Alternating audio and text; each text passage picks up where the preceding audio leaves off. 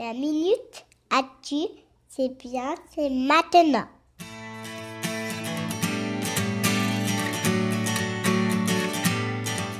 Quand on pense au réchauffement climatique, on pense forcément ours polaire. Eh oui, malheureusement, on le sait tous, l'ours polaire est l'une des premières victimes du réchauffement de la planète.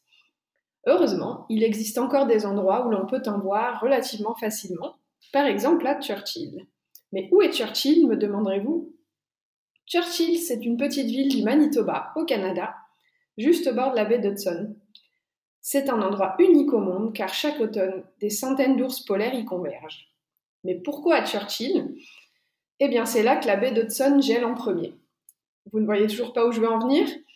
Ça veut dire que le buffet est ouvert pour les ours et qu'ils peuvent partir chasser. Malheureusement, avec le réchauffement climatique, la glace tarde de plus en plus et les ours ont faim. Conséquence, ils se rapprochent de la ville. Pour pallier à ce problème, les ours trop téméraires passent un petit séjour en prison, histoire de leur passer l'envie de revenir. Churchill est un excellent exemple d'une cohabitation réussie entre animaux sauvages et humains. Et la ville en a même tiré son parti en s'autoproclamant capitale mondiale des ours polaires.